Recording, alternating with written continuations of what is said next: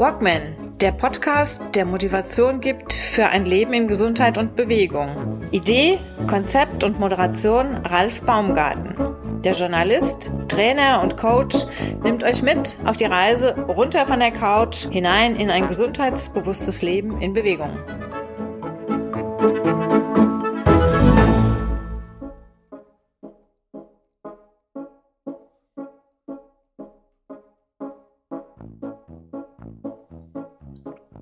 Ihr Lieben, Yoga heißt verbinden.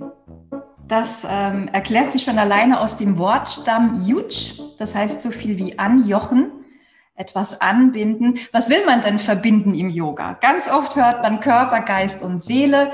Das ist auch eine wunderbare Sache. Es ist aber noch ein bisschen komplexerer Natur. Wir sind als Menschen komplexe Wesen und wir brauchen auch ein komplexes System, sonst wird uns die Sache nicht gerecht. Und sonst hätte auch Yoga nicht 5000 Jahre überstanden, wenn es nicht einfach wirklichkeitsnah wäre, weil darum geht's. Wir verbinden uns einmal mit uns selbst. Das ist das wichtigste erstmal, was wir haben. Dann haben wir aber noch ein paar andere Leute, die ähm, am Leben Anteil nehmen. Erstmal unsere direkte Familie, dann auch die Leute, mit denen wir arbeiten, mit denen wir umgehen. Aber schließlich auch alle Leute auf der Erde, denn alle nehmen irgendwo einen Einfluss auf das, was hier passiert. Also wir haben schon mal uns selbst und die anderen.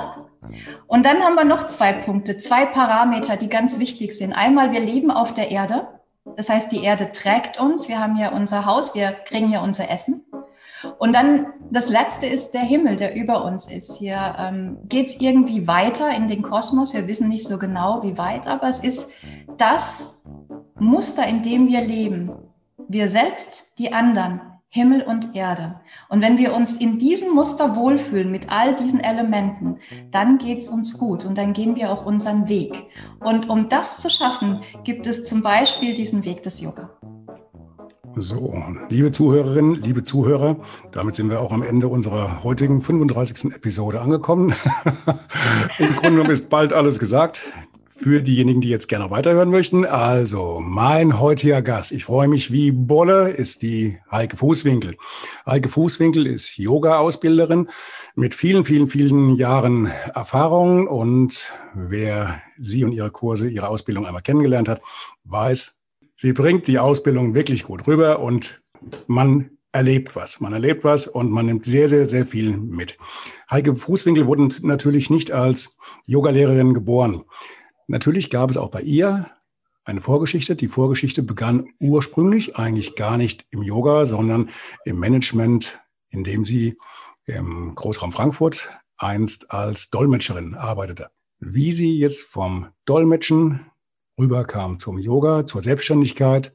Das wird sie uns heute in unserem Gespräch erzählen, in unserer 35. Episode des Walkman Podcasts. Übrigens, schöne Bescherung aufgenommen. Dafür nochmal doppelt herzlichen Dank am Heiligabend morgens. Hallo Heike, toll, dass du da bist. Lieber Ralf, der Dank und das Vergnügen sind ganz auf meiner Seite. Ich hoffe, man hört es an meiner Stimme. Das ist tatsächlich so. Ich freue mich einfach, mich mit dir zu unterhalten und natürlich auch, und da sind wir wieder bei dem Wort verbinden, mich auch mit den Zuhörern zu verbinden über das, was wir hier gemeinsam auf die Beine stellen heute Morgen. Ähm, dieses Wort verbinden, auch wenn es jetzt ein bisschen ausschlachte, aber es ist einfach nicht nur die Bedeutung von Yoga, sondern auch meine Intention, die ich mit dem Yoga bewirken möchte. Einfach, dass Menschen sich besser kennenlernen, besser ihren Weg finden. Ja, ich war 16 Jahre alt und fühlte mich nicht sehr wohl, weder in meinem Körper noch allgemein in meinem Leben. Scheidungskrieg meiner Eltern, vieles, was sich verändert hat. Und ähm, auch mich selbst als, als Mensch konnte ich sehr schwer annehmen, so wie ich war, denn ich war so ein bisschen ein Nerd oder ein Alien. Ich war ähm, immer Klassenbeste und hatte einfach Spaß dran, Wissen zu erwerben und mochte nicht so gerne andere Leute ärgern. Ich, mir war das immer ein Rätsel, wie man sich einfach gegenseitig das Leben schwer machen äh, kann, ja, dass da Leute Spaß dran finden. Und da war mit mir natürlich irgendwie wirkte ich da als Spaßbremse. Wahrscheinlich zumindest kam das so rüber bei meinen, bei meinen Klassenkameraden. Und ähm, dann trat Kwai Chang Kane in mein Leben. Das war eine lustige Sache, weil das war eine damalige Fernsehserie, die hieß Kung Fu. Und der Held war Kwai Chang Kane, das war ein Shaolin-Mönch. Und der hat mich wahnsinnig beeindruckt. Der war in China und hat diese wunderschönen ästhetischen Körperbewegungen gemacht, stellte sich dann als Kung Fu raus, also eine Kampfkunst. Aber er hat diese Kampfkunst niemals eingesetzt, um anderen Menschen zu schaden, sondern um Menschen zu retten oder sich selbst zu verteidigen. Und das hat mich sehr, sehr bestärkt, dass ich sagte, okay, so ganz verkehrt kann ich auch nicht sein, wenn es dann noch mehr Leute gibt, die Lust daran haben, andere Menschen zu unterstützen und einfach ihnen zu zeigen, was sie machen können, damit sie besser durchs Leben gehen. Ja, und der, der aß auch kein Fleisch, was mich sehr bestärkt hat, denn ich hatte immer meinen Eltern das Fleisch auf den Tisch gespuckt, im wahrsten Sinne. Und das fanden die gar nicht lustig und die dachten auch immer, es fehlt mir was, aber ich bin so ein, wahrscheinlich so ein natural born Yogi. Ich wollte kein Fleisch, ich wollte, ich wollte, ähm, einfach Liebe und Frieden und Verbindung ins Leben bringen. So, dann habe ich angefangen mit buddhistischer Meditation, einfach aufgrund von dieser Shaolin-Erfahrung. Ich hatte einen USA-Aufenthalt, der mich sehr beeindruckt hat, weil die Leute einfach in dieser Richtung schon unterwegs waren, damals Ende der 70er. Hm. Kurze Zwischenfrage. Ähm, wie kommst du jetzt vom Schauen dieser Serie, also ich, ich kann mich so dunkel dran erinnern, da war ich auch so 15, 16 oder sowas, wie die damals ja. kam. Na, und dieser Ohrwurm, Kung Fu Fighting, das hängt mir heute noch im Ohr.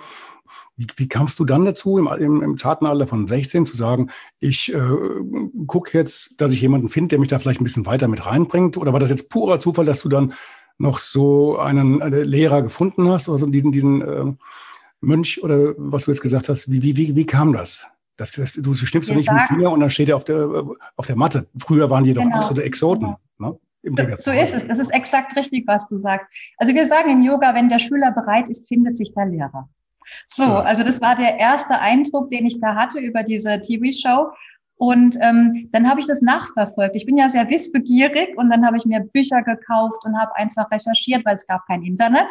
Zum Teil auf abenteuerlichen Weg über Kanada und über USA mir einfach Bücher besorgt. Und wenn du anfängst zu meditieren, und es ist ein, ein großer Punkt, ein großer Faktor im Buddhismus, dass du einfach meditierst, nicht nur wild rumkämpfst im Kung Fu, sondern einfach auch das Ganze auf eine solide Grundlage geistigerseits stellst. Und dann stößt du irgendwann auf Yoga.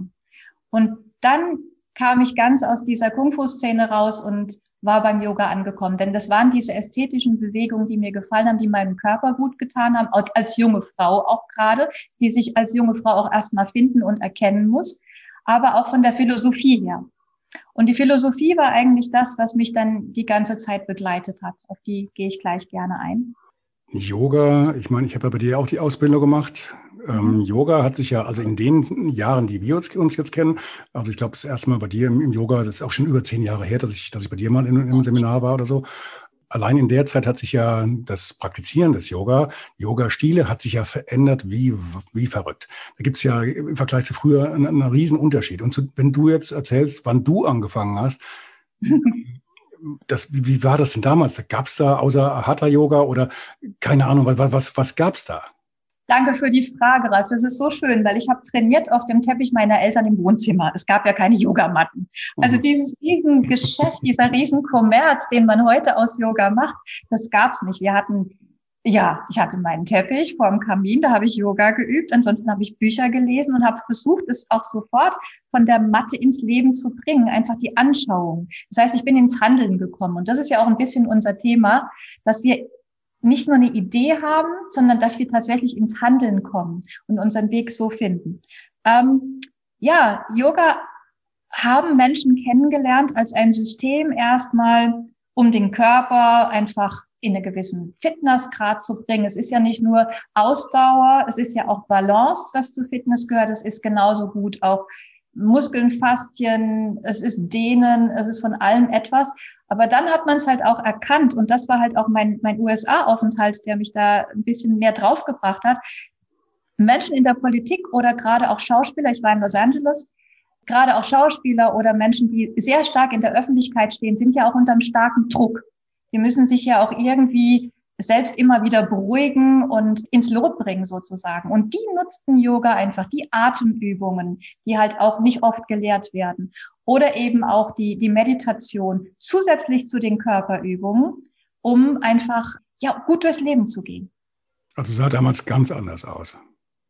Wie? Ja, ja, es ist, es ist heute so, dass es einfach sehr hip ist. Also erstmal war es früher sehr, sehr schwierig. Also ich wurde ja fast noch als Hexe verbrannt, um es mal ein bisschen zu stressen. Ich durfte eigentlich auch nie viel in der Familie über Yoga sagen, weil man war noch auf dem Weg, ist das vielleicht doch eine Sekte oder ist das irgendwas Religiöses? Weit gefehlt, sondern es ist absolut nicht religiös. Es ist einfach eine Philosophie, wie man mit dem Leben gut umgeht, eben um mit diesen Parametern Himmel, Erde, ich selbst und die anderen umzugehen. Ja, aber dieser, dieser, dieser Nebenbus hing ja damals im Yoga an. Also ich kann mich daran erinnern, ja. jetzt auch so, so für Weihnachten äh, so eine, eine Watchlist wieder bei Amazon oder sonst wo angelegt. Ähm, und äh, der Film, den ich jetzt äh, in den nächsten Tagen mit meiner Partnerin mal gucken werde, du kennst ihn, Ein Sommer in Orange.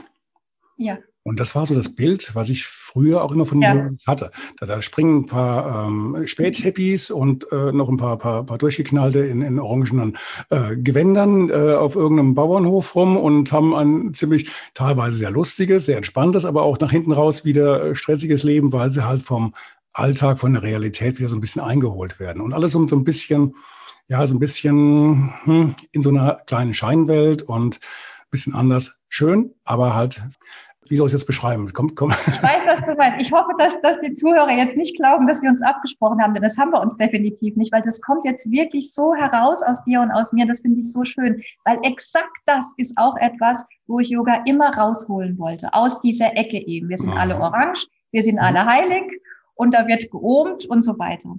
Das mhm. Ohm ist tatsächlich, um das mal auf eine wissenschaftliche Ebene zu bringen, in den 70er Jahren haben da zwei Physiker dafür den Nobelpreis gekriegt, weil die das Ohm im Weltraum nachgewiesen haben. Das schwingt das Ohm auf einer ganz bestimmten Frequenz kann man das empfangen. Und die Yogis haben das wohl schon gehört und haben sich mit diesem Ton verbunden. So, wenn du dieses Ohm tönst, nicht nur, dass du deinen Vagusnerv durchschüttelst und der Vagusnerv sagt, so jetzt beruhige ich mich mal und dieser Mensch schüttet ganz andere Hormone aus, sondern es ist wirklich auch wieder diese Verbindung, von der ich gesprochen habe, in den Kosmos, und es beeinflusst uns ja. Die Planeten beeinflussen uns, der Mond beeinflusst uns. Ja, wenn der Mond Wasser heben und senken kann, wir sind zu 60 Prozent Wasser, dann wird er auch uns beeinflussen.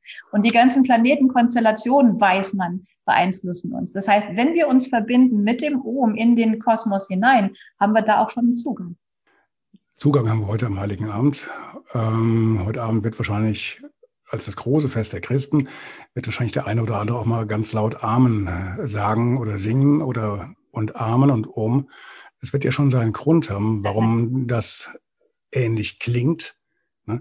Ich krieg's jetzt gerade nicht zusammen. Es gibt ja noch die eine oder andere Religion, die auch so ein Schlüsselwort haben, was ja. ebenfalls in diese ja. Richtung Om oder Arm mhm. oder ähnliches geht. Ne? Das hat ja. ja. auch schon seinen Grund. Da ist ja ein roter Faden vorhanden, warum das so ist. Absolut. Mhm. Schön. Und ähm, allen voran im Yoga, wenn wir jetzt wieder in die Philosophie gehen, ist eigentlich dieser Entschluss, ich pack das jetzt an, ich fange das jetzt an. Atta Yoga Nushasana.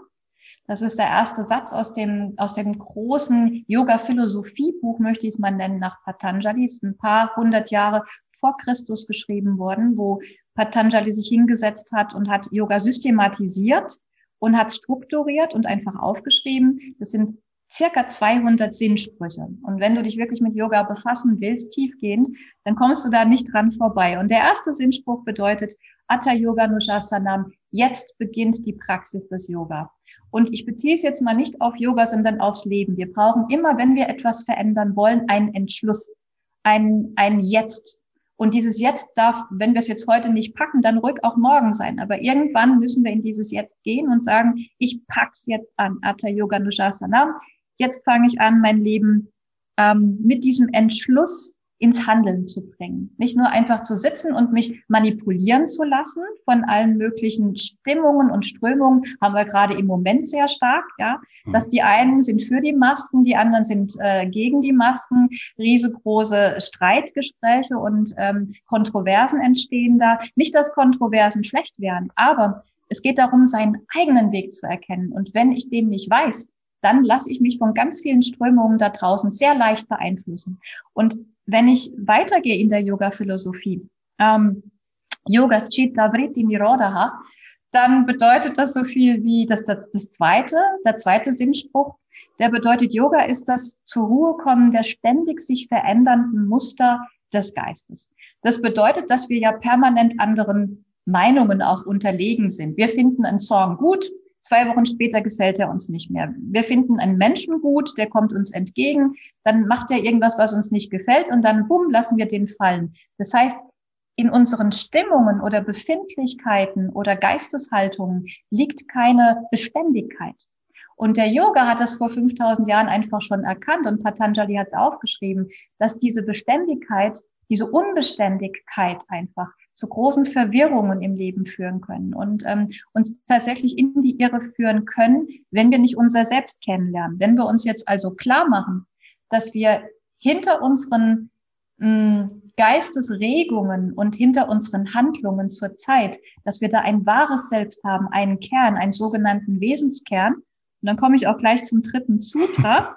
ähm, dann wird uns klarer, dass wir uns dem nicht ausliefern müssen, dass wir nicht die Spielbälle unseres Geistes sind. Es gibt ein gutes Beispiel von einem Menschen, der eine über zwei Jahrzehnte lange Haftstrafe verbüßt hat, der heute Yogalehrer ist, der sich im Gefängnis dem Yoga zugewandt hat und hat gesagt, sag mal, was habe ich denn damals gemacht? Wie konnte ich da nur?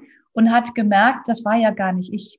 Das war mein Drogen-Ich, das unbedingt Drogen beschaffen wollte und deswegen habe ich diese Straftat begangen. Und heute ist er Yogalehrer. Das heißt, es war nicht sein wahres Ich, sondern es war etwas, was ihn überschattet hat. Und das finde ich ein sehr, sehr schönes Beispiel, dass jeder sein Selbst kennenlernen kann. Wie kommt denn jetzt dahin? Ich bin sehr pragmatischer Mensch. Ich gebe immer gerne auch einen Lösungsvorschlag noch dazu. Und ähm, erstmal zu sagen, mit dem dritten Sutra, muss gerade überlegen, ob ich es zusammenkriege. Tada trashtus varupe avashtanam. Genau, Tada steht da am Anfang. Das ist immer so schön. Tada, hier bin ich. Das bedeutet so viel wie dann ruht der Sehende in seiner Seinsidentität. Kann man sich so vorstellen, dass wenn du auf einen See blickst und der See hat starke Wellengang, dann kannst du nicht sehen, was unterhalb des Sees ist, auf dem Grund. Wenn aber der See sich beruhigt und der See ist glatt, dann wird dieses Wasser klar und du siehst, was unten auf dem Grund liegt. Und das im übertragenen Sinne, wenn dein Geist sich beruhigt, diese Wellen sich beruhigt haben, dann siehst du auf den Grund deines Seins. Ich glaube, es gibt auch diesen Spruch aus dem Grunde meines Seins oder aus der Tiefe meiner Seele heraus. So, und wenn du dieses Sein einmal gefunden hast, erstmal ist es schön, dich selbst zu kennen und dir mal Hallo zu sagen, dann lässt du dich nicht mehr so leicht von allen möglichen Strömungen, Moden ähm, äh, beeinflussen, sondern dann hast du in etwa den Zugang zu dir gefunden und kannst den in die Welt einbringen, weil du hast wie jeder andere ein einzigartiges Talent, etwas zu geben. Und wir haben ganz oft das Gefühl von einer Wertlosigkeit, dass wir nichts zu geben haben. Die anderen sind schöner, besser. Wenn wir die auf Instagram sehen, ach du meine Güte, die sind schlanker, jünger und was weiß ich alles. Und uns da ähm, in so eine Ausweglosigkeit zu bringen, das liegt sehr stark auf der Hand, weiß ich auch, weil ich mich sehr stark mit Psychologie beschäftige, da auch eine Ausbildung habe, dass viele Leute damit hadern, an diesen optimierten Bildern, sowohl körperlich als auch, als auch geistig, als auch vom Wissen her, was auch immer. Und bei Yoga ist es so, wenn du dich einmal da drin gefunden hast, hast du einen Selbstwert, ein gewisses, eine gewisse Form von einem Verständnis von dem Wert deines Selbst. Und dann nochmal ein Beispiel, vielleicht das Beispiel von der Rose. Eine Rose steht am Wegrand. Jemand sieht die Schönheit dieser Rose und schnuppert dran und freut sich und spricht zu der Rose, oh, du bist schön. Und ein anderer geht an dieser Rose vorbei und nimmt sie nicht wahr. Was bitte ändert das am Wert der Rose? Nichts. Nichts. Genau. Und wenn du einmal den Wert deiner eigenen Rose erkannt hast und dann weißt du, dass egal, ob dich jetzt jemand gerade blöd oder gut findet, dass du dich dem nicht anschließen musst, nicht, dass du keinen Rat mehr von außen an, annehmen sollst. Das ist überhaupt nicht so gemeint. Aber du lässt dich nicht mehr so leicht hin und her schütteln. So, wenn du aber, und damit ende ich auch mal diesen Ausflug ins Sanskrit, ich weiß, dass das relativ viel ist am Anfang. Wenn du aber das nicht beachtest und dich weiterhin mit deinen Befindlichkeiten und mit deinen Geistesströmungen nur noch befasst, dann wirst du dich selbst niemals kennenlernen, immer auf der Suche sein. Und dieses vierte Sutra heißt, ähm, Fritti Sarupyam Itaratra. Das heißt, wenn du eben nicht in dieser Seinsqualität bist, in diesem eigenen Wert bist, dann identifizierst du dich mit dem, der du gerade bist. Und vielleicht gefällt er dir ja überhaupt nicht. Vielleicht hast du an dem was auszusetzen. Also bist du permanent am Hadern mit dir selbst und ähm, kommst so nicht ins Handeln, weil du immer versuchst, irgendetwas noch zu erschaffen, was du an dir noch verbessern willst und denkst, ich bin noch nicht gut genug dazu ich fange morgen mit Sport an. Ich muss erst vier Kilo abnehmen. Ich melde mich dann in einem halben Jahr zur Prüfung für einen Heilpraktiker an, weil ich bin noch nicht gut genug. Und so verschiebst du und verschiebst und verschiebst du. Du, du wenn ich jetzt dich als Sportler sehe, du meldest dich auch niemals zum Wettkampf an, weil es könnte ja sein, dass du noch irgendwas an dir verbessern musst. Und so kommst du niemals ins Handeln. Und das, war jetzt, da, das war jetzt aber allgemein gehalten. Ne? Das war jetzt nicht auf mich bezogen, oder?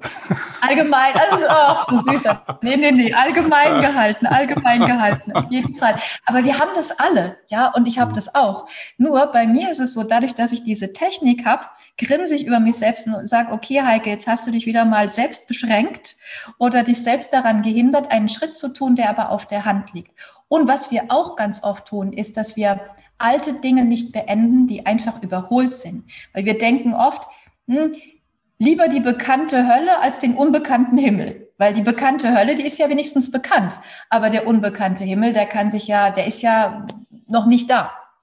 So, also. Kann, kann ich ganz kurz ja, zwischen, zwischengrätschen? Und zwar habe ich heute Morgen gerade so ein schönes Zitat gelesen von, von Charlie Chaplin. Und das möchte ich gerade mal ganz kurz vortragen, weil das passt so wunderbar zu dem Vergleich, den du eben gebracht hattest mit der Rose am Wegesrand. Ne? Also Zitat, ich hoffe, dass ich jetzt gerade hinkriege. Sorge dich mehr um dein Gewissen als um deinen Ruf. Denn dein Gewissen ist das, was du bist. Dein Ruf ist das, was die anderen von dir halten. Und was die anderen von dir halten, ist ihr Problem. so schön. Ja? So schön. Perfekt. Entschuldige, mach hm. weiter. Nee, das mhm. war's. Achso, zu einem Pantanjali, äh, den habe ich aber dir auch kennengelernt in der Ausbildung. Ich habe mich damals auch, ja, gerade um die Weihnachtszeit äh, vor, wann war das denn, vor drei Jahren? Oh, heiliger. Drei Jahren, vier Jahren. Ähm, auch dann über die Weihnachtszeit äh, durch diesen Patanjali durchgearbeitet. Ich wollte jetzt nicht sagen durchgequält, der schon teilweise ähm, schon ein bisschen schwierig ist. Aber er hat mir nach hinten raus eine große Botschaft äh, vermittelt, an die ich mich heute immer noch halte, wenn ich, wenn ich weiß, okay, du hast jetzt nicht die Zeit, um lange Yoga zu praktizieren oder um jetzt eine, eine Serie zu machen von, von so und so viel ähm, unterschiedlichen Übungen. Und dann erinnere ich mich immer wieder an meinen alten Freund Patanjali. Und der hat mal irgendwann, also wenn es stimmt, hatte der nur eine einzige Übung, die er praktiziert hat. Das war eine Sitzhaltung. Stimmt's? Ja, ja, absolut. Ja. und der schreibt das, das Standardwerk für Yoga schlechthin. Macht eine einzige Übung, aber sie hat, ja gut, du musst man auch mal lange genug durchhalten. Nee, aber danke, dass du das sagst. Es, ist, es kommt mir wieder so entgegen, weil da haben wir das nächste Vorurteil, mit dem ich super gerne aufräumen will. Da sehen die Menschen diese schlanke, junge, gebräunte Dame am Meeresstrand in Slow Motion aufgenommen ja. und denken, okay, bevor ich da jetzt mich fürchterlich blamiere, ich suche niemals nie ein Yogastudio auf oder eine Yogaschule auf. Weit geschält. Weil es ging Patanjali, wie du so schön sagst, eigentlich nur um eine Haltung. Und das nennt er auch die Meditationshaltung. So ist auch die Übersetzung von Asana. Und Zumal, zumal, Entschuldigung, muss ich wieder reinkrätschen. Zumal ja, damals, ich glaube, Yoga war ja damals auch eine reine Männerangelegenheit. Ja. Das Frauen kamen ja gar nicht, drin, gar nicht drin vor. Und vor 5000 Jahren braun gebrannt im Bikini irgendwo am Strand, äh, hübsches Mädel, war wohl eher die Seltenheit. So, also wir haben erstmal, wir haben nichts gegen hübsche Mädels, weder Ralf noch ich. Mit Sicherheit nicht. So, der Punkt ist einfach nur, dass wir sich nicht darüber definieren müssten. Oder auch, wir müssten ja, wenn wir, wenn es im Yoga um Beweglichkeit ginge, dann wären ja die Tänzer und die Akrobaten und der Cirque du Soleil die besten Yogis dieser Welt. Sind sie aber nicht. Meine mhm. Oma war ein wunderbarer Yogi, ohne einmal in ihrem Leben eine Asana gemacht zu haben. Meine, meine Oma hat Leute integriert.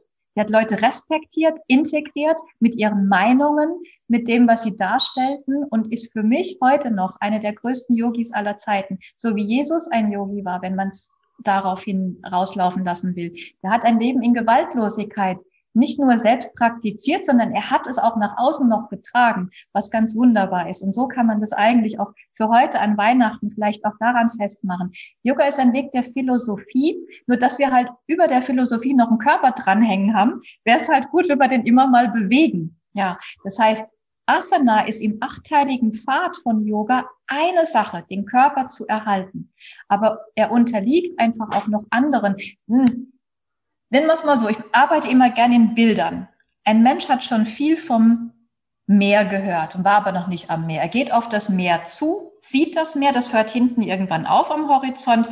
Er verschränkt die Arme und sagt, auch das Meer habe ich mir viel größer vorgestellt. So, so kann man eigentlich den Menschen betrachten, der frisch beim Yoga ist. Der kommt, der sieht die Asana, wie Menschen sich verbiegen und denkt, das ist Yoga. Es ist aber nicht so, weil hinter dem Horizont, da geht der Ozean weiter und hinter dem Horizont von Asana, da fängt Yoga erst an. Und Yoga auf die, von der Matte ins Leben zu bringen, das ist die große Kunst. Und dann wird wirklich ein Lifestyle draußen, dann wird ein, eine Lebenskunst draußen, nämlich nicht nur Gewaltlosigkeit. Ach so, Gewaltlosigkeit, Ahimsa, die allererste Yoga-Regel, fällt mir gerade ein. Können wir vielleicht drauf eingehen, wenn du erlaubst. ähm, es bedeutet nicht nur die Gewaltlosigkeit, dass wir nicht durch die Gegend laufen und Leuten nicht mit dem Knüppel auf den Kopf hauen, sondern es bedeutet zum Beispiel auch, dass wir Menschen gewaltlos behandeln, das hat so viele Facetten, das fällt mir jetzt schwer. Ich, ich übe 42 Jahre Yoga, so das muss ich zu meiner äh, zu meiner Verteidigung gerade sagen. Und das und da, jetzt und damit haben wir auch das, damit haben wir jetzt auch das Alter rausgekriegt. Ja, ach du Witzbold, ja. Also ich, ich, ich habe extra im, nicht gefragt. Ach Mann, wie, wie schön von dir.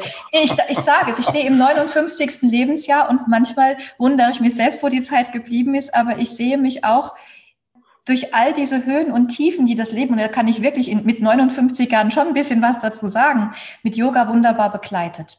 Und zwar nicht mit Asana, wohin kriege ich meinen Fuß noch? Ich kriege meinen Fuß hinter den Kopf, wunderbar. Aber was bringt mir das bitte, wenn ich meine Miete bezahlen muss, wenn ich mich durch eine, eine Krise durcharbeiten muss, wie jetzt Corona? Was bringt mir das? Dann gehe ich zurück. Okay, ich habe einen fitten Körper, das ist schön, aber das ist nur ein Mittel zum Zweck.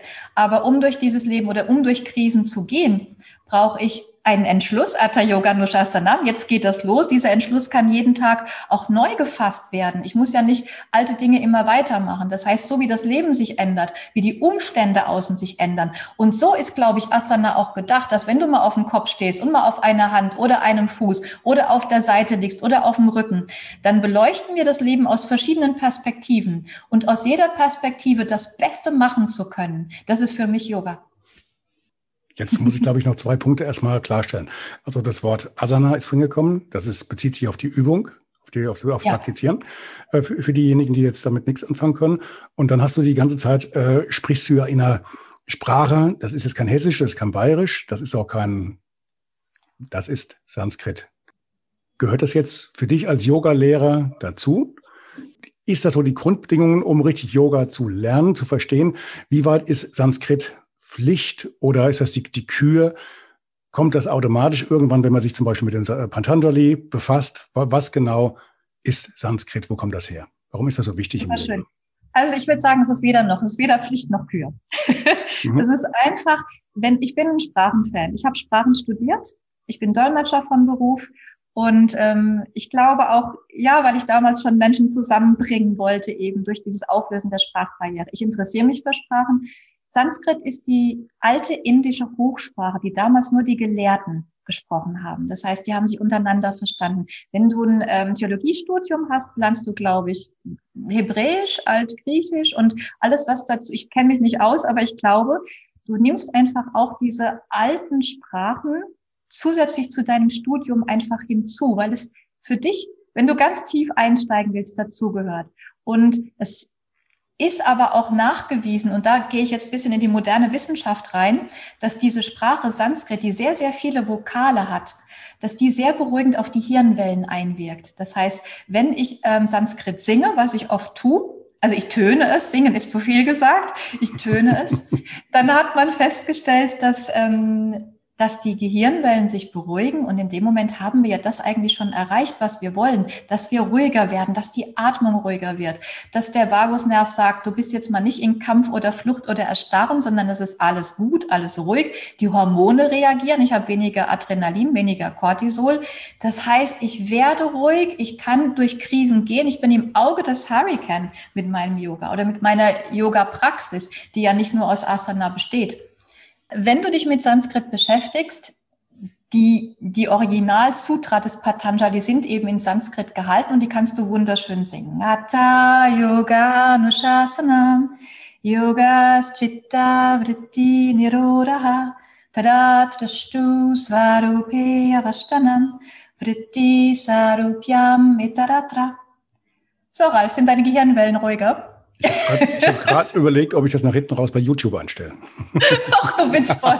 So, und das, das waren jetzt einfach nur die ersten vier Sutra. Und dann gibt's wunderschöne, also das war jetzt relativ monoton, aber es gibt sehr, sehr melodiöse Mantren. Und Mantra heißt wiederum, ist auch ein Sanskrit-Wort, das, was den Geist frei macht. Wenn du dich jetzt mit diesem Sanskrit beschäftigst und mit diesen Mantras beschäftigst, dann hast du eigentlich keine Chance mehr, an irgendwas anderes zu denken. Du bist so konzentriert und Konzentration und Fokus, weshalb viele Sportler einfach auch Yoga nutzen. Konzentration und Fokus ist eine Sache, die du lernst im Laufe des Yoga-Weges. Und deswegen, wir sind ganz weit weg jetzt meines Erachtens, wir zwei, von Asana. Wie du so schön sagtest, eigentlich geht es nur um diese eine Haltung, dem Patanjali, weil alles andere ist viel, viel wichtiger wird irgendwann viel, viel wichtiger. Sonst könnte ja auch kein Mensch im Rollstuhl oder ein Mensch, der im, im Krankenbett liegt, Yoga machen. Kann er aber. Auch so ein, so ein Riesending von mir, dass ich das gerne versuche, an alle Leute zu vermitteln. Auch an alte Leute, die in ihrem Rollstuhl sitzen, die aber noch wunderbar einen Arm heben können und eine schöne Atemübung machen können und dieses Armheben mit der Atemübung in Verbindung bringen, sodass der Brustkorb sich öffnet. So wichtig jetzt gerade in der Zeit. Wir streamen im Moment, das heißt, wir streamen seit März. Und ähm, das Schöne ist, dass wir die Leute einfach an den Monitoren erreichen, dass die keine Maske aufhaben müssen, so dass wir richtig tief in die Atemübung einsteigen können. Die lüften zu Hause einmal durch, die sind zu Hause sicher und dann fangen wir an, tief und voll zu atmen, die Atemwege zu reinigen, sie zu kultivieren, die Atemhilfsmuskeln zu stärken. Wir wissen nicht, inwieweit uns noch diese Sache erwischt. Und wenn ich dann schon mal meine Atemwege gut vorbereitet habe, sie sind stark, sie sind gereinigt, wir in eine Tiefenatmung gehen, dann habe ich doch schon mal einen großen Vorteil. Wieder aus der Not eine Tugend gemacht. Ja, deswegen diese, diese vielen, diese vielen Elemente von Yoga, die nicht nur Asana sind, wie du so richtig gesagt hast. Gut, der eine Punkt, auf den ich ganz gerne noch reinkommen, äh, zurückkommen würde, äh, wäre ursprünglich, wir wollten, wollten ja auch so ein bisschen darüber erzählen, Du hast eben nochmal angedeutet, du hast ursprünglich Sprachen studiert, bist als äh, Dolmetscherin tätig gewesen im Management irgendwo in, im Raum Frankfurt ähm, und hast dann irgendwann doch gesagt, ich möchte noch was anderes machen. Banken, Geschäftswelt, Management ist auf Dauer nicht mein mein Endziel. Ich möchte mich mehr in dem wiederfinden, was mir, was wir jetzt ja, was wir jetzt ja die letzten äh, 20, 25 Minuten gehört haben, was äh, dein Herz wirklich schlagen lässt, schlagen lässt. Und äh, ja, wofür du brennst. Und dann bist du ja über einen kleinen Umweg relativ schnell auch dann zum Yoga gekommen. Bist jetzt über zwei Jahrzehnte beruflich mit dem Yoga verwandelt, hast jetzt auch seit knapp zwei Jahrzehnten ungefähr zwei Jahrzehnten dein, dein Studio mit deinem Partner, auch mit dem Klaus Heizenröder. Und ihr habt den Sprung jetzt auch gewagt in der Krise, dass ihr gesagt habt, zwangsweise weg vom, zumindest vorläufig, weg vom, von der, von der Präsenz, vom Präsenz, äh, unterrichten und, und äh, praktizierend des Yoga, sondern ihr seid jetzt an einem Punkt, ihr habt sehr viel umgebaut, habt euch praktisch komplett neu aufgestellt, habt eine sehr starke neue, sehr hübsche ähm, auch ähm, Internetpräsenz, muss ich bei der Gelegenheit mal sagen. Die sieht wirklich klasse aus. Da, ja, nee, da hängt sehr, sehr viel Arbeit drin. Das, das merkt man sofort. Mit Sicherheit, aber macht schon richtig was her. Ähm, das war ja für euch auch ein Riesensprung, von jetzt auf gleich vor diese Situation gestellt zu sein. Ich meine, eine Homepage hatten wir ja vorher alle mal, aber nie war sie so wertvoll und, und so, so existenzbedeutend für, für manche Branchen, wie jetzt auch die deine oder die eure, wie jetzt gerade in der Zeit? Also erstmal, ich möchte einfach jedem auch wirklich Mut machen. Und zwar nicht mit irgendwelchen Motivationssprüchen oder äh, äh, ja, jetzt du packst das oder so, sondern einfach seine Ressourcen zu nutzen. Ich glaube, das ist ein Riesenfaktor, den, den Yoga einfach begünstigt, dass man erstmal merkt, was habe ich denn überhaupt in mir? Was bin ich denn zu geben bereit? Was will ich geben? Weil im Yoga geht es um Dienen, es geht um Service. Einer unserer Firmennamen heißt auch Yoga Service, einmal Dimension Yoga, wenn ich es gerade kurz sagen darf, aber es hat nichts mit Werbung zu tun, sondern es hat was damit zu tun, was wir uns mit Yoga vorstellen. Einmal mein Unternehmen heißt Dimension Yoga, weil ich eben diese ganzen Dimensionen unseres Daseins gerne beleuchten möchte, soweit ich das kann, und Menschen somit in ihre eigene Dimension verhelfen möchte. Und Yoga Service, das ist der, des Unternehmens oder der Unternehmenszweig meines Partners, der auch ein bisschen mehr draußen rumfährt und noch Kliniken bedient. Darin steckt das Wort dienen, Service, ist auch etwas, was ganz wichtig ist. Wir sollten zuerst natürlich uns selbst dienen, was, was uns beseelt. Aber wenn man damit noch andere Menschen erfreuen kann, dann ist es eigentlich das Schönste und Lohnendste, was man auf dieser Welt tun kann. Und jeder Mensch, jeder, der hier zuhört, hat ein ganz bestimmtes Talent, eine Gabe. Und ähm, das zu fördern und das zu erkennen, dazu brauchst du erstmal ja, dieses Hineinblicken in dich selbst, was will da eigentlich raus und dann auch das Umsetzen. Und dann natürlich noch die Umstände von außen, das ist ganz klar. Irgendwann, ich glaube, ich war ähm, schon in meinen 30ern, ähm, stand ich davor, mache ich jetzt eine Reise? Also ich war ganz normal im Büro angestellt, hatte zwar auch schon einen eigenen Office-Service, muss ich da dazu sagen. Ich bin schon immer ein sehr freiheitsliebender Mensch, habe mich dann mit meinem, ähm, mit meinem Office-Service selbstständig gemacht in den 90ern, in den frühen. Anyway, ich war beim Kunden oder auch angestellt, ich weiß es nicht mehr genau.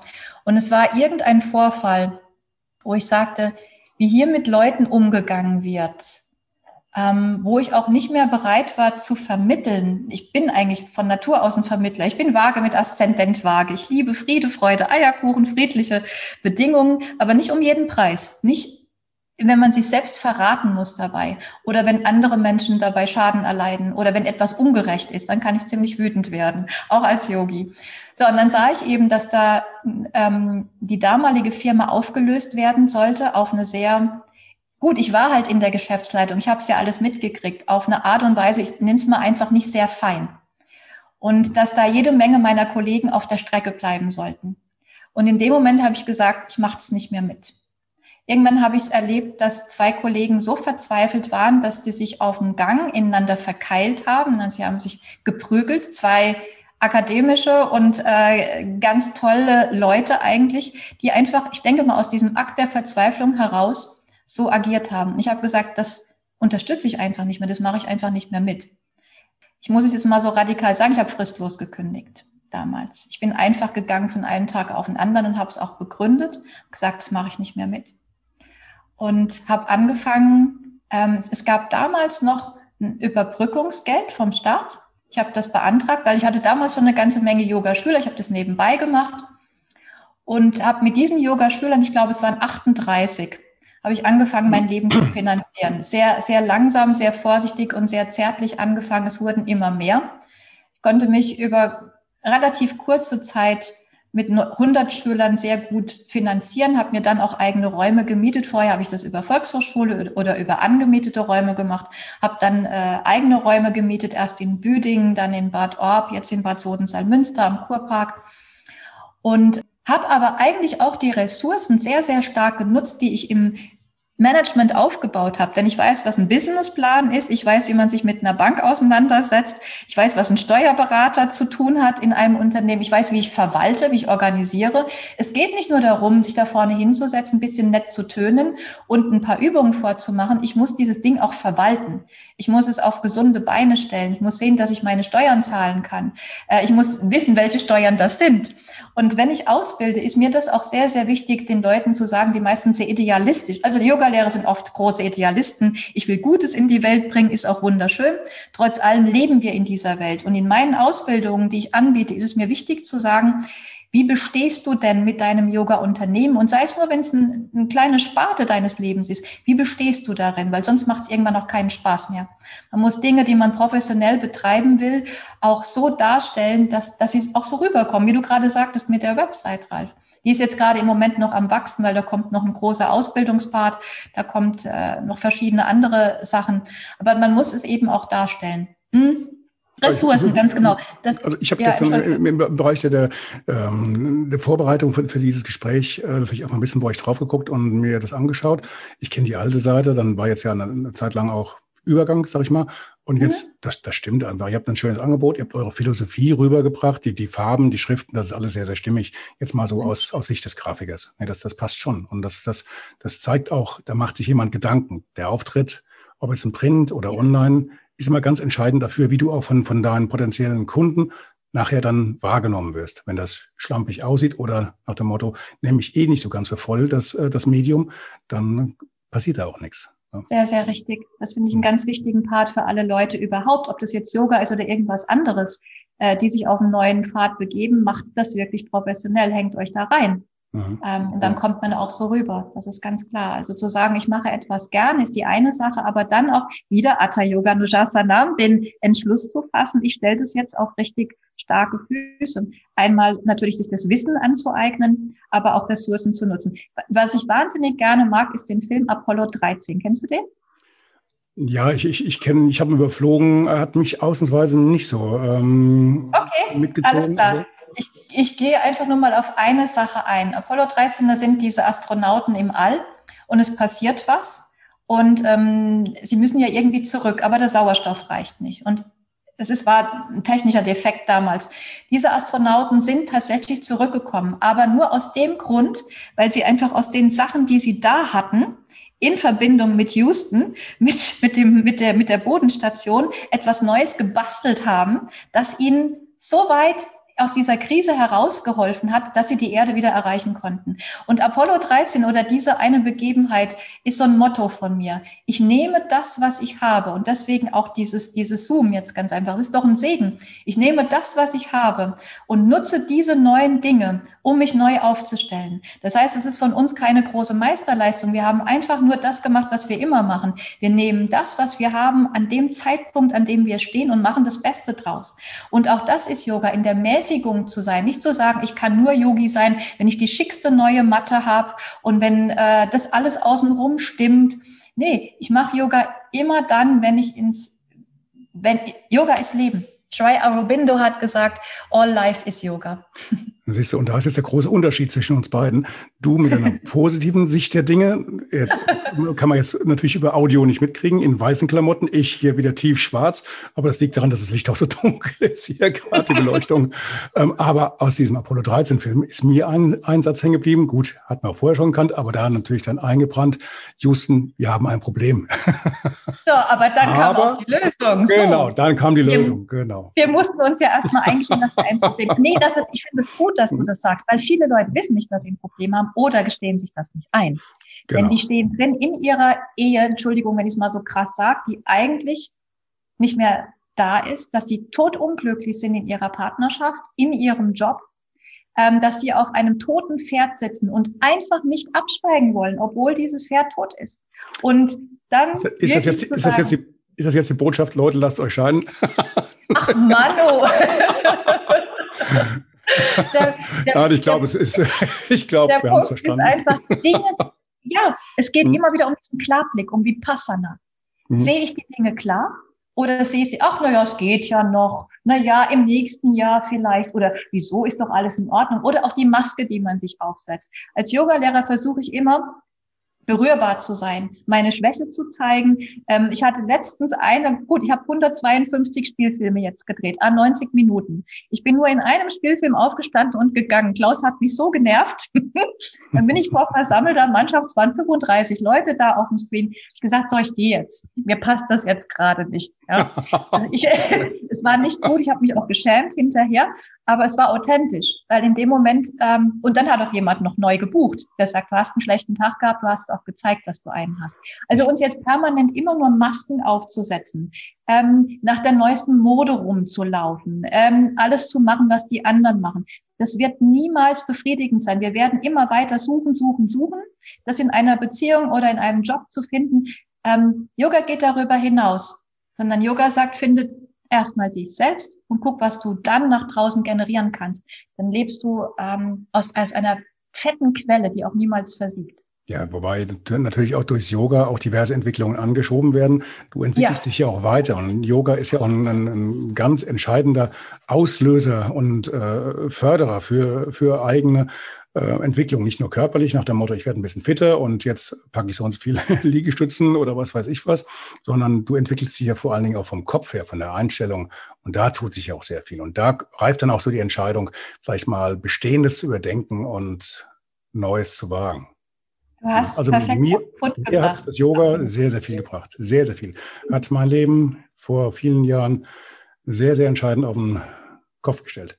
Mhm. Ich glaube, da sind wir auch an einem Punkt, wo ich auch gerne anschließend nochmal möchte, dass wir ein bisschen mehr Synergien bilden. Da, ähm, ich kenne etliche Physiotherapeuten, Psychotherapeuten, medizinisches Personal betreuen wir ganz viel. Wir ähm, schenken jetzt auch den Main-Kinzig-Kliniken nochmal eine Veranstaltung für das mhm. gesamte Team, ähm, mhm. wo die Leute sich einfach mit uns am Screen ein bisschen entspannen können. Anyway, aber das meinte ich jetzt nicht.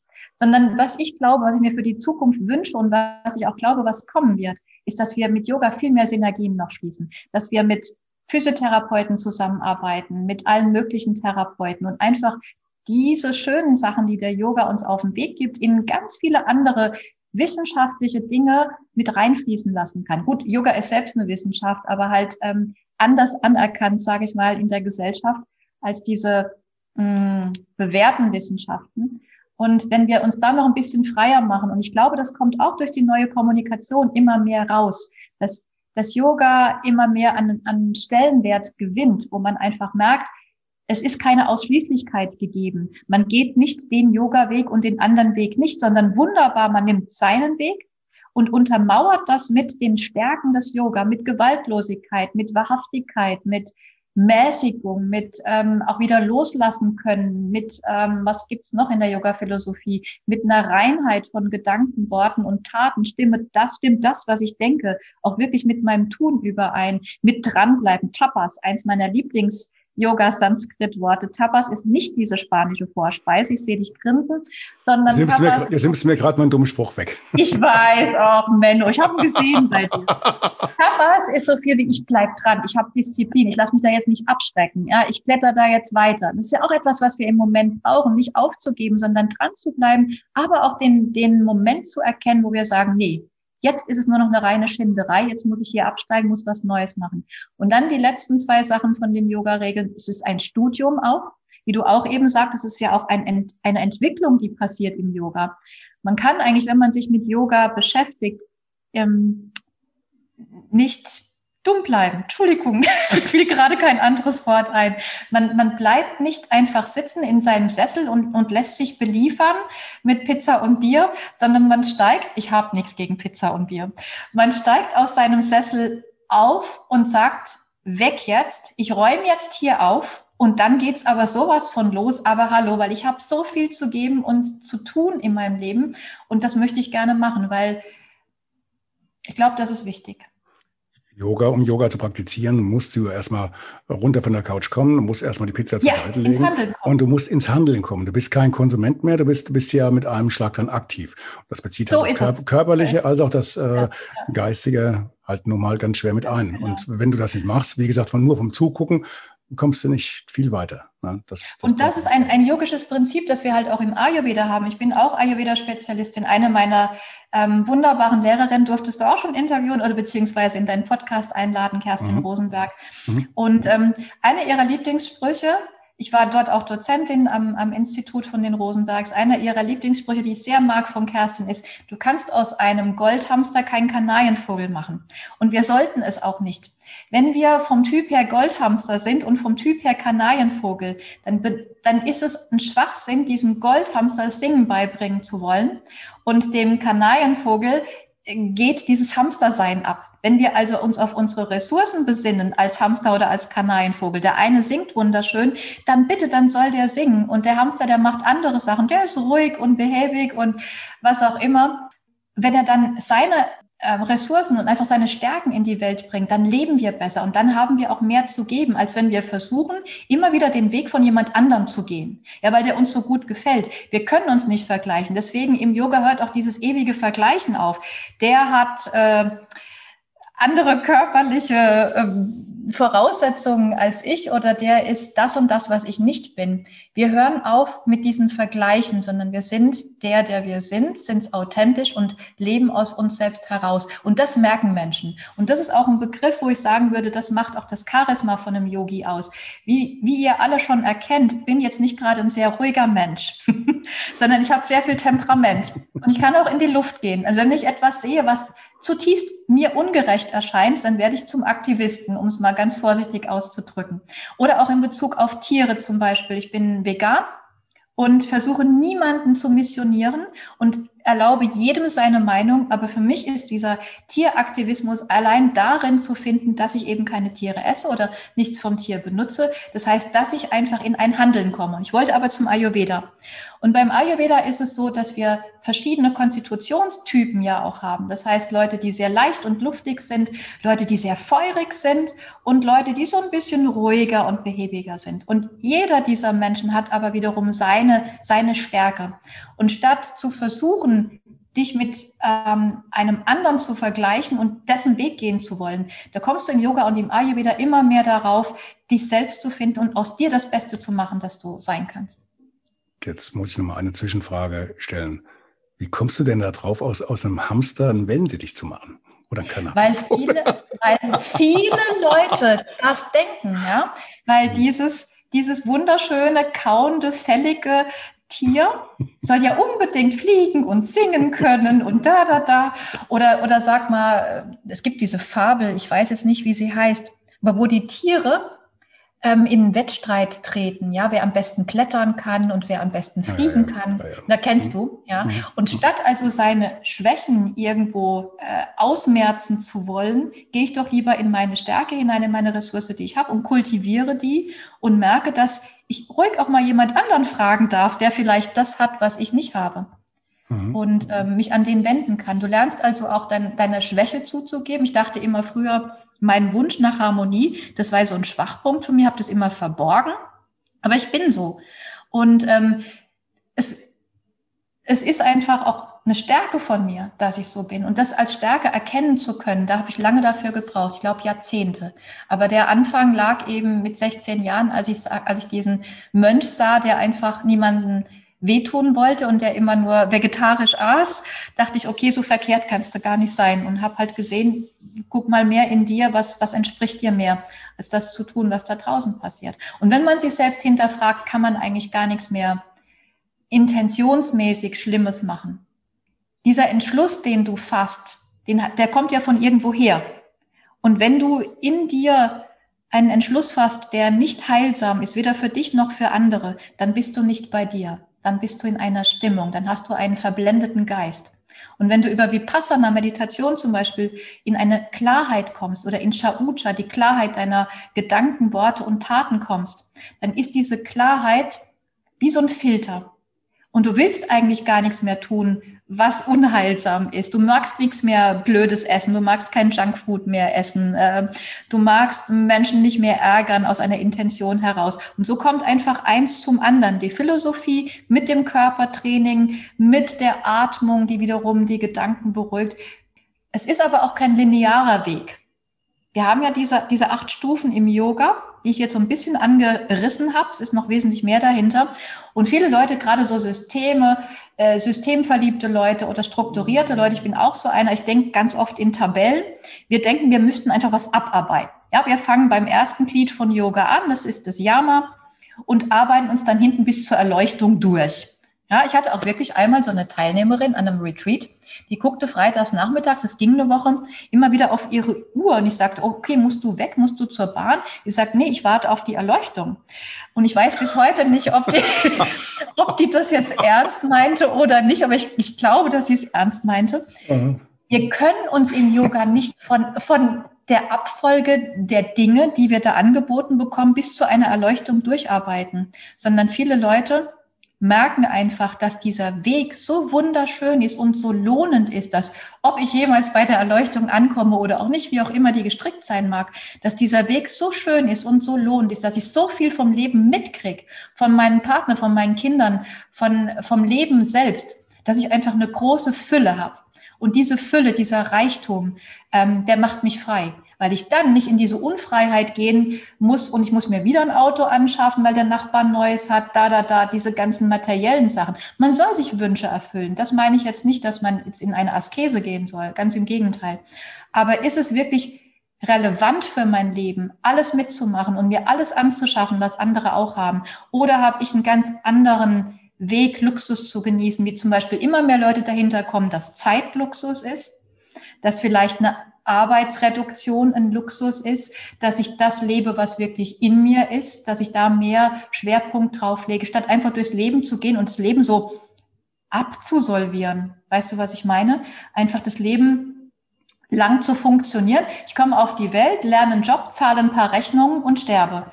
Das ist schade, ja. Das ist wirklich super schade. Und ähm, dann zu sagen, nee, ich erkenne aber das Leben, das ist schon schön. Ich weiß, wovon du sprichst. Fein. Ähm, ja, genau, aus eigener Erfahrung. Jetzt mal ganz kurz nochmal zu euch und eurer Schule. Also ihr habt ja das mittlerweile als Schule angemeldet, ganz offiziell in Darmstadt bei, was, was ist das für eine Behörde? Irgend so ein, so ein Amt. Wir haben uns zertifizieren lassen, ah, ja. Genau, mhm. genau, genau, zertifiziert. Und ähm, wie läuft das denn jetzt? Die Ausbildungen sind erstmal auf äh, mehr oder weniger online oder, oder sind die erstmal auf Eis gelegt, bis es jetzt weitergeht? Wie, wie, wie ist das denn jetzt? also die machst, du machst regelmäßig oder ihr macht regelmäßig eure Online-Retreats äh, oder, oder, Workshops, äh, je nachdem. Ähm, die Ausbildung aber, ihr bildet ja in, in mehreren äh, Gruppen aus, bis 100 Stunden, bis 200 Stunden, habt dann auch noch äh, spezielle Veranstaltungen. Sind die jetzt erst einmal auf Eis oder laufen die jetzt Stück für Stück wieder weiter oder an oder wie, wie geht das denn jetzt? So, jetzt verrate ich einmal etwas. Wir Hört arbeiten, ja, mach ruhig. Ja, ich dachte mir. Ich bin, ich bin einfach so, ich muss es einfach jetzt sagen. So, hm? BDY ist der Bund der deutschen Yoga-Lehrenden. Da gibt es, wenn du ausbildest, ein bestimmtes Curriculum. Ähm, was die vorschlagen, was auch bei den Krankenkassen, wo wir auch zertifiziert sind, auch bei den Krankenkassen, Krankenkassen anerkannt ist, sodass dieser Mensch, den wir nachher auf die Menschheit loslassen als Yogalehrer, eben nicht nur am Strand leicht bekleidet ein paar tolle Turnübungen vormachen äh, kann, sondern dass der ein bisschen Ahnung hat von Anatomie, von Psychologie, auch wie du eine Gruppe führst, wie du einen Einzelunterricht gestaltest, wie du dich einfach auch ähm, in diesem System, in dem wir leben, bewegst als Yogalehrer. So. Und dieses Curriculum, Curriculum heißt einfach Lehrplan, unterliegt all unserem Tun. Das heißt, egal was wir machen, es ist immer ein Part aus unserem Curriculum. Das heißt, wir decken auch über Zoom dieses Curriculum ab. Wir haben immer in jedem Quartal, das ist wie zwei Semester an der Uni, haben wir vier Quartale. Du machst auch Scheine wie an der Uni. Du durchläufst, durchläufst dieses Quartal. Wir vermitteln nachhaltiges Wissen, das heißt, wir unterlagern, wir untermauern das auch nochmal schriftlich. Am Ende von diesem Quartal, wenn du teilgenommen hast, kriegst du eine Teilnahmebestätigung, sammelst diese Teilnahmebestätigung und irgendwann kannst du dich bei uns zu einer Prüfung anmelden. Ob das online ist, ob das präsent ist, ist wurscht. So wie du drauf bist, ob du dir vier Jahre Zeit lassen willst oder ob du es durchboxen willst in einem Jahr, was, wo ich nicht so der Fan von bin, aber egal. Wir fördern die Leute einzeln. So, das heißt, worum es nur einfach geht, ist diesen vollständigen Stoff von Yoga einmal ähm, an den Mann zu bringen, an die Frau zu bringen. Und ob das jetzt online passiert oder ob das präsent passiert, ist nicht so wichtig. Was wir natürlich irgendwann machen müssen, und dafür brauchen wir präsent, ist, wie man Menschen anfasst. Es wird ja auch mal wieder irgendwann stattfinden dürfen, dass wir Menschen anfassen können. Da würde ich dann natürlich zu einem Präsenz ähm, Event raten, wobei es einige Kollegen auch nicht präsent machen, bin ich aber nicht dafür. Ich finde, wenn man mit Menschen arbeitet, muss man die auch mal direkt angefasst haben und äh, mal sehen, wie fühlt sich das an. Hm, ich glaube, kein ja. Yoga-Lehrer, Entschuldige. Meine, meine Frage dazwischen beim, hm? beim Ausbilden, also ich habe ja die Ausbildung bei dir auch mitgemacht oder die Ausbildung. Mhm. Ähm, was für mich immer sehr wichtig war, weil ich bin wirklich der, der, der, der absolute Oberheld im, was ich falsch machen kann, mache ich auch falsch, weil ich scheinbar, da habe ich einen Drang zu, was ich, nein, wirklich jetzt, sowohl beim Laufen, ich hätte mal ein Buch schreiben können, alle meine Fehler, ähm, und daraus, und das dann als, als Lehrbuch dann weitergeben, wie mache ich es ja. nicht? Beim Yoga ist es ja aber auch so, wenn du das jetzt, sag ich mal, aus einem, aus einem Online-Seminar oder ähm, egal wie jetzt auf Distanz ähm, machst, dann, dann kann es ja auch sein, dass du durch die, durch die Bewegung, wenn da irgendwo ein Fehler drin ist oder irgendwo in der Haltung, dass sich da was mit einschleicht, was sich durch die permanente Wiederholung dann nach hinten raus auch bei dir irgendwie ja, etabliert, das, was dann drin ist und vielleicht ja, auch. Wie, wie, wie, wie, kriegst du das in den Griff? Wir Kannst du denn dazu, oder? Wir, wir reden jetzt von der physischen Form von Yoga, ja? Von genau, Physik, genau. Davon wir, haben ja, wir haben ja gesagt, es sind ja, es sind ja acht Teile. Also hm? es sind Yama, Niyama, die zwei äh, Yoga-Grundregeln, die insgesamt in, in, jeweils auch nochmal fünf Unter, Unterthemen ähm, umfassen. Dann haben wir Asana, dann haben wir Pranayama, das sind die Atemübungen. Wir haben Pratyahara, das ist der Rückzug der Sinne. Wir haben Dharana, die Konzentration, Dhyana, die Meditation und Samadhi, die Erleuchtung oder die Vereinigung, sagen wir mal so. So. Und all das kannst du wunderbar vermitteln, gerade auch online. Vor allen Dingen auch, wenn du ein Workbook, wir geben immer ein Workbook noch mit raus, wenn du ein Workbook mit rausgibst und die Leute tatsächlich sofort anfangen können, gewaltloser durchs Leben zu gehen. Was hindert dich da bitte dran? Dann musst du keine einzige Asana machen. Oder du fängst an, eine Atemübung zu machen und dir die drauf zu schaffen. Du bist, eine meiner schönsten Erlebnisse war eine Lehrerin, die Gangaufsicht hatte beim Abitur. Es kommt ein Mädel raus und sagt, ich schmeiß alles hin, ich kann nichts, die hyperventiliert. Und die Lehrerin war bei mir ausgebildet, sagte, wir haben uns hingesetzt in den Gang, wir haben eine Wechselatmung, das ist eine beruhigende Atmung ähm, durchgeführt. Das Mädel hat das Abi fertig geschrieben, jedem war gedient. Das sind solche Sachen, wo ich sage, damit kannst du direkt sofort anfangen.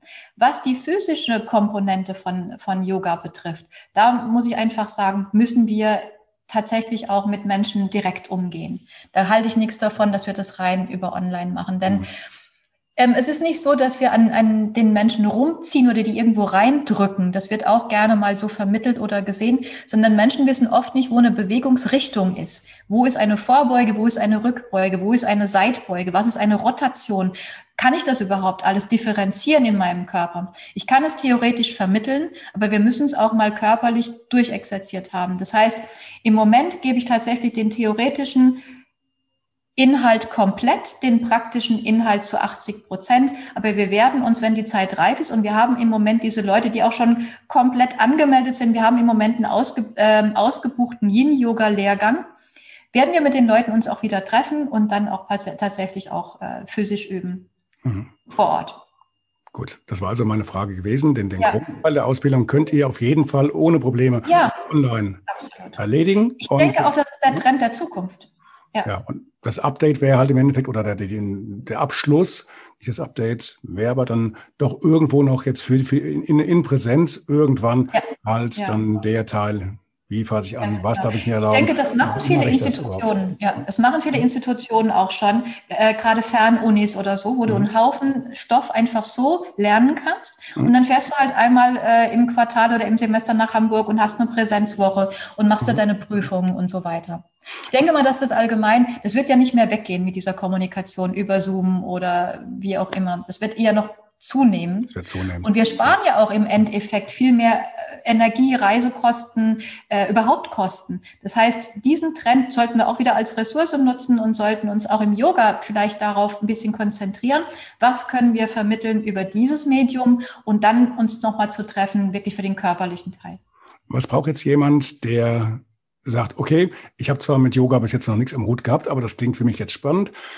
Was mhm. braucht der oder diejenige, um zu sagen, ich gucke mir mal so, ein, so ein, ähm, eine Übung bei euch mit an, so, so eine Einheit, ähm, eine Probeeinheit oder keine Ahnung. Habt ihr sowas? Ja, na klar, der braucht ein internetfähiges Gerät. Internetfähiges Und das Gerät, ist alles. Genau. Der braucht mal ganz kurz Kontakt zu mir, dann schicke ich ihm einen Probelink und mhm. dann darf der mal kostenlos bei uns reinschnuppern und einfach sehen, gefallen mir die Leute.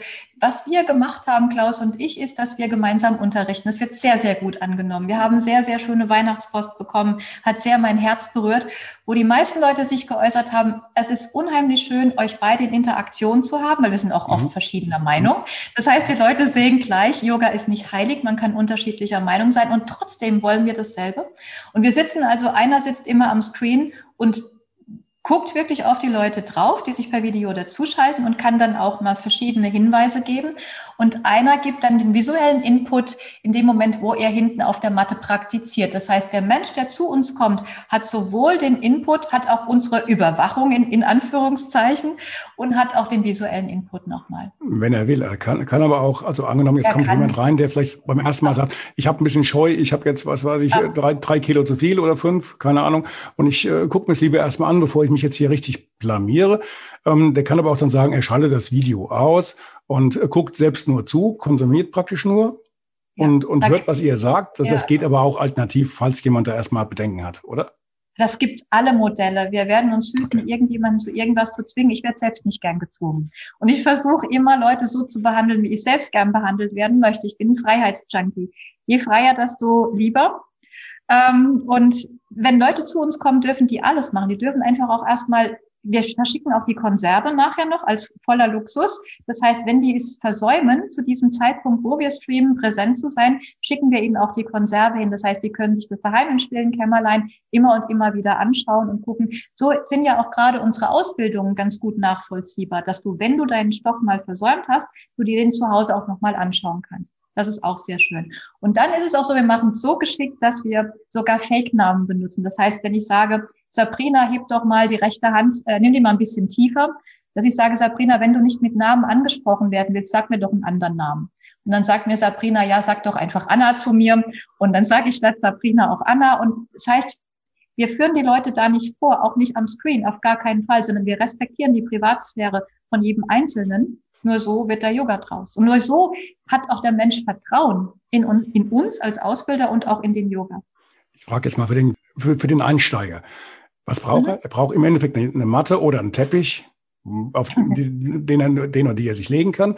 Er braucht bequeme Klamotten, ähm, mhm. den, den internetfähigen Bildschirm, Rechner, Mac, iPad, keine Ahnung was, äh, PC und Handy vielleicht nicht, könnte vielleicht ein bisschen pixelig werden dann äh, auf, auf, dem Handy, aber sollte, sollte schon äh, ein möglichst großer Bildschirm sein und dann halt eine, eine ähm, durchgängige Internetverbindung, damit er nicht irgendwann dann auf dem Standbild äh, steht und in irgendeiner Übung für eine halbe Stunde ver verbleibt.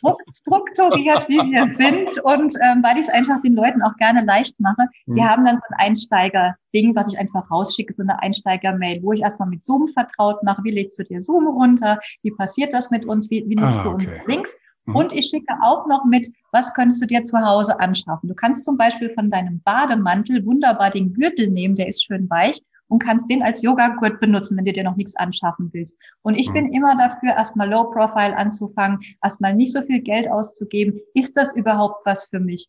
Gefallen mir die zwei Freds da vorne? Muss ich vielleicht nochmal zu anderen Leuten gehen? Also da nicht so viel ins Geld gehen. Nimm erstmal eine mhm. ganz normale Matte. Du kannst es auch ähm, auf dem Teppich erstmal machen. Die Hilfsmittel, die du brauchst, zum Beispiel gibt's Yoga-Blogs, da sagen wir, nimm doch einfach ein, ein dickes Buch, dann hast du auch einen, einen Yoga-Blog erstmal. Aber das schicken wir den Leuten alle, wenn wir die einladen, zu uns komplett raus. Wir schicken auch Wochenpläne raus, wo wir das Thema der Woche nochmal aufarbeiten, schriftlich darstellen, alle unsere äh, ja, das haben wir im Management gelernt. Siehst du? das heißt, es ist alles gut, mal gemacht zu haben. Einfach, wir haben einen sehr, sehr strukturierten Plan, wo wir die Leute wirklich begleiten von A nach, nach Z. Was brauchst du? Was, äh, es ist zum Beispiel auch wichtig, sich so ein bisschen heiligen Space zu schaffen, weil wir haben Haustiere zu Hause, wir haben Kinder zu Hause, Topfpflanzen, in die wir reinfallen können. Solche Sachen erstmal alles aus dem Weg räumen, dir ein bisschen heiligen Raum schaffen, ähm, wo du es schön hast. Und da ich ja die, die Leute sehen kann am Screen, Leute haben sich so schön gemacht zu Hause zum Teil. Die haben richtige kleine Yoga-Spaces geschaffen und das genießen die auch. Die haben da alle ihre Sachen stehen, die haben da ihre Kerze an und ähm, immer mal läuft die Katze durchs Bild, das ist okay. Aber, und die Kinder sind dabei, die haben zum Teil auch Spaß dran gefunden. Also wir haben dann die Kinder gleich mitbedient, die sind dann manchmal auch den Eltern auch rumgeturnt. Aber ähm, dass man sich einfach so einen kleinen heiligen Raum schafft, wo man sagt, das ist jetzt mein Raum für die kommenden 90 Minuten. Dann tauchen wir auf oder andere Yoga-Kollegen auf und dann lässt man sich gegenseitig aufeinander ein und dann entscheidet wirklich die Chemie. Das muss ich einfach sagen.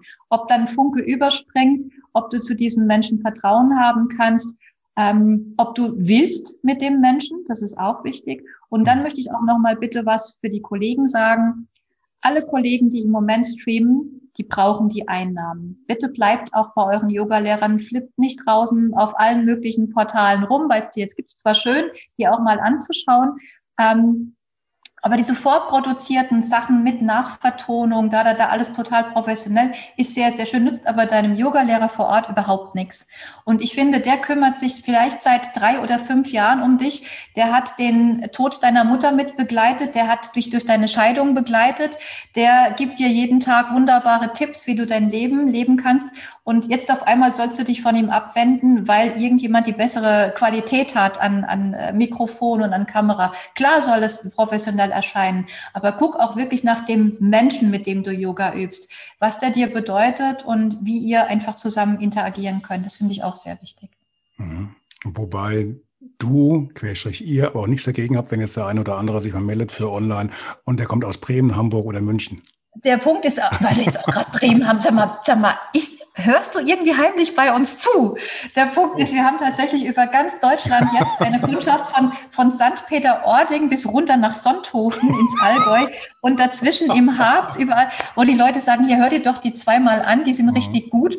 Wir streamen nach Kalifornien, nach Kanada und nach Island. Da ist eine Dame, eine Schülerin von uns hin ausgewandert wegen der Liebe. Ich habe den Kerl gesehen, ich konnte es verstehen. Auf jeden Fall ist sie jetzt auf, äh, äh, auf Island und ähm, ja, und, und macht mit uns Yoga. Mhm. Und ähm, je nachdem, mit Kanada und Kalifornien ist lustig, weil das ja verschiedene Zeiten auch sind, verschiedene Zeitzonen. Aber dann ist es auch so, wir bieten morgens an, wir bieten abends an und am Wochenende und die Konserven, sodass man uns eigentlich durchgängig nutzen kann, wenn man denn will. Im Allgäu habt ihr aber in den letzten Jahren auch schon mal die eine oder andere Ausbildung mit angeboten, ne? So im Rahmen. Wir haben, sie, aus, wir haben sie angeboten, ja, haben das aber schließlich nicht im, im, Allgäu, im, im Allgäu realisiert, sondern haben das weiterhin hier gemacht. Einfach, mhm, okay. es, ist, es war einfach zentrierter hier als im Allgäu. Allgäu ist halt im Süden, das muss man auch wollen. Und mhm. viele Leute möchten dann eben nicht reisen und wir sind in der Mitte von Deutschland und dann ist es einfacher, wenn von Hamburg jemand kommt und vom Allgäu jemand kommt, dass wir uns in der Mitte treffen. Wir haben auch eine sehr schöne Lage hier direkt am Kurpark. Wir haben die Therme gegenüber, wenn sie dann wieder auf ist. Wir werden in Zukunft wesentlich mehr Gastlehrer noch einschalten. Einfach im Lauf meiner 42 Jahre durfte ich wunderbare Menschen kennenlernen, Psychologen, Sportler, Yogis, ähm, die uns Buddhisten, Mönche, jeder in, in seiner Sparte wirklich auch jemand, zu dem ich Vertrauen habe und auch für den ich großen Respekt habe, die werden wir als Gastlehrer noch einbringen in unsere Schule, sodass die Leute sich aus vielen verschiedenen Sparten das auch noch raussuchen können, wie auch wiederum an der Uni und sich da verwirklichen können, wo eben ihr ihr großer Schwerpunkt ist. Es gibt zum Beispiel Leute, die bei mir zwar die körperliche Ausbildung gemacht haben, die aber mittlerweile nur noch Achtsamkeitskurse leiten, weil das einfach ihr Ding ist. Und das arbeiten wir auch raus. Die Persönlichkeit, die bei uns teilnimmt, arbeiten wir raus. Ähm, in, in dem Fall zum Beispiel habe ich gesagt, Mädel, du machst Seelen-Yoga, du machst wirklich ein Yoga für die Seele. Bitte ähm, bau diese Nische aus, weil das ist alles, was wir brauchen. Du musst nicht unbedingt, die Dame ist ein bisschen vom Körper her nicht unbedingt so Yoga-gängig, sage ich mal. Aber was ist schon Yoga-gängig? Aber sie ist von der Vermittlung her, von, von Trost und Lebendigkeit des Geistes für die Menschen eine Riesenhilfe. Wir finden in unserer Yoga-Ausbildung eigentlich mehr oder weniger raus, da gehe ich wieder auf diese Yoga-Philosophie zurück, was ist in diesem Menschen stark? Und wir fördern diese Stärke. Ob das jetzt was Körperliches ist, ich habe einen Tänzer dabei, ja, der macht mir was vor, aber hallo. Mhm. Und ähm, wir fördern einfach jedermanns Stärke auf seine Art, wo er eben seine Stärken hat. Und damit schicken wir ihn dann raus auf den Markt oder in die Welt. Und dann können wir auch sicher sein, dass dieser Mensch auch glücklich wird. Es nützt nichts, eine Yoga-Ausbildung durchzuboxen, die in, in einer Box ist, die 0815 ist und wo jeder einfach drei Flows kriegt, eine Vorbeugen, ein Rückbeugen und einen Drehkurs. So, jetzt wird er auf die Menschheit losgelassen. Vielleicht ist ja gar nicht sein Ding, das zu machen, sondern was wir in unserer Ausbildung vermitteln, wir wollen diesen Menschen sich selbst kenntlich machen, damit er mit seinem persönlichen Yoga ähm, auf den Weg geht, wie du das ja auch machst. Hm, ja, gut, ich habe jetzt meinen, meinen letzten Kurs oder meinen Kurs äh, geplant gehabt. Der war so weiter vorbereitet. Das war aber kein, kein äh, Kurs jetzt auch, wie du es eben gesagt hast. Der war nicht, sag mal, für die Allgemeinheit. Der hätte wirklich, ähm, wie es halt so mein, mein roter Faden ist, der hätte einen gewissen äh, Anstrich bekommen und hätte, der hätte dann gehießen Yoga für Angeknackste. Also für Leute, die schon, die schon so in meinem Alter sind. Und jeder von denen bringt natürlich auch so seine Macken mit. Der eine hat am Knie, der andere hat am Rücken, hat hier was und da was und dann auf diese Leute eingehen. Die ganzen Übungen auch ein bisschen angepasst, ein bisschen ruhiger äh, angehen, ein bisschen so, dass es halt passt. Du kannst nicht jemanden, der ähm, kaputtes Rückgrat hat oder diesen jenen, den kannst du in die Kerze reinschicken oder den irgendwelche ähm, Übungen machen, bei denen er sich verrenkt und du weißt genau, wenn ich mit dem nachher, wenn der, wenn der aus der Stunde kommt oder nach aus den eineinhalb Stunden, dann ist der eigentlich ein Fall fürs Rote Kreuz, aber nicht mehr für, für fürs Abendbrot. Und äh, das war auch das, was du gesagt hast mit der Dame, die jetzt äh, wohl ein bisschen äh, fülliger ist. Klar, die, mit der gehst du nicht äh, zum Sportverein und äh, unterrichtest dann Leute, die dann keine Ahnung irgendwas haben. Aber die hat eine Zielgruppe, die, die kriegt auch eher Vertrauen bei, bei Leuten, die vielleicht auch eher so ein bisschen, so, sag mal, von Optik her oder von, vom, vom äh, körperlichen her vielleicht ein bisschen näher sind. Ne? Du kriegst wahrscheinlich nicht so schnell den Zugang zu jemandem, der aussieht, als ob er ähm, wirklich direkt jetzt gerade aus Indien kommt und der letzten Jahre dann irgendwo ähm, dann in irgendeinem Ashram ähm, wirklich Tag und Nacht nur Yoga gelebt hat. Da kriegst du vielleicht in einem gewissen Alter und, und auch wenn du vielleicht ein bisschen, ja, Arbeitsleben fordert halt seinen Tribut, und dann, dann hast du es vielleicht schwer, weil dann hast du wieder diese Scheu, kann ich mich da behaupten, blamiere ich mich da und oh Gott, oh Gott, alle anderen sehen wieder hundertmal schicker und fitter aus und gesünder als ich aber zu der Frau oder vielleicht hinten nach hinten raus oder jetzt auch zu mir in dem oder Fall. Oder zu dem Mann, ganz genau. Wenn es mal irgendwann, genau. irgendwann, mal wieder losgeht oder überhaupt erstmal losgeht, findest du vielleicht eher den Zugang, weil sie genau wissen, ich überfordere die nicht, oder diese Frau oder was weiß ich was. Zu dir kommen mir scheint, mir scheint, du hattest einen guten Ausbilder, Ralf. Ja, man, man Klaus, ja Klaus war es, ne? es, es, es, ist exakt das und deswegen kann es keine Yoga-Ausbildung für alle geben, sondern es ging, es war früher so, dass man zu seinem Guru einfach ging und der hat einen angeschaut und hat er gesagt, so jetzt üben wir erstmal zwei Jahre lang die Yama und die Niyama, also diese zehn Yoga-Regeln, mhm. bevor ich dir überhaupt die erste Asana zeige. Weil wenn ich da in, in dem vollen Inbegriff meiner Jugend, ich bin Ende 20, ich stehe in Saft und Kraft, ich kann noch alles machen mit meinen Gelenken. Wenn ich dann eine Asana mache, sieht die anders aus, als wenn ein Mensch mit 50 oder 60 die macht. Und ich muss mir der Verantwortung bewusst sein als Yogalehrer, dass die Menschen, die zu mir kommen, mich nachmachen. Also muss ich in der Lage sein, verschiedene Varianten zu geben und ich muss in der Lage sein zu vermitteln, dass nicht das Heil meiner Seele davon abhängt, vorne durch meine Hände zu springen, was wir gerne mal machen im Ashtanga, sondern dass es einfach ja, da kommen wir noch hin. Sondern dass es einfach nur darum geht, seinen Körper so, so zu pflegen, dass er nicht wehtut oder dass er sich auch in einer Verletzung wieder gut regenerieren kann, solche Sachen. Aber nicht, dass er Yoga als Mittel zum Zweck sieht, sich irgendwo körperlich da zu profilieren. Mhm. Das ist es nicht. Bevor, bevor es hier langsam wieder dämmert und die Bescherung kommt, ähm, würde ich ganz gern langsam mal zum, allmählich mal zum äh, Ende kommen. Heike, was haben wir vergessen? Was muss noch auf jeden Fall noch mit, mit rein? 30 Sag mal, wie lange haben wir gesprochen? 30, 40 Minuten wollten wir eigentlich, ne? 30, 40 Minuten wollten wir eigentlich. Das kann doch wohl nicht wahr sein. Das, das habe ich jetzt auch doch, gar nicht gemerkt. Es war, es war mir ein, Ralf, es war mir ein absolutes Vergnügen. Es war ein absolutes Fest, mit dir reden zu dürfen. Es war wunderschön, dich auch in Schwarz und ich in Weiß. Das war so lustig. Und du hast wirklich, ähm, ich kann nur jedem raten, der jetzt zuhört, lasst euch von Ralf einladen, der macht es fantastisch. Der, der, der lockt noch den letzten Rest aus dir raus. Ich habe eigentlich nichts, was ich hinzufügen möchte, weil wir haben eigentlich alles angesprochen.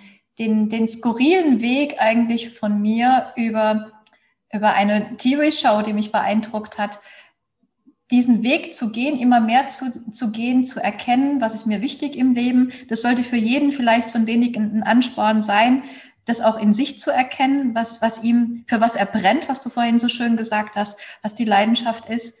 Und ähm, dieses Leben nicht einfach nur abzusitzen, sondern dieses Leben zu leben, wirklich in die Hand zu nehmen und zu leben. Siehst du, Fernsehen kann das Leben verändern. Siehst du, ja.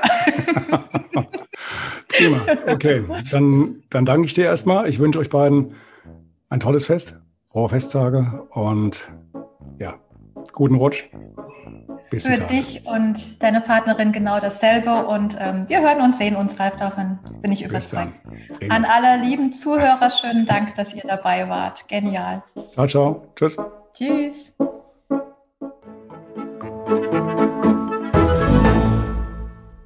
Hi. Eine kurze Bitte zum Schluss. Hat dir diese Folge gefallen? Dann abonniere bitte meinen Podcast bei Apple, Spotify oder dem Anbieter deiner Wahl und hinterlasse mir nach Möglichkeit gerne eine 5-Sterne-Bewertung. Du möchtest mir einen Kommentar geben oder mich direkt kontaktieren? Dann tu dies über Facebook Messenger oder per E-Mail. Die Adressen findest du in den Show Notes. Ich danke dir fürs Zuhören. Bleib wach, gesund und aufmerksam. Bis zum nächsten Mal. Dein Ralf.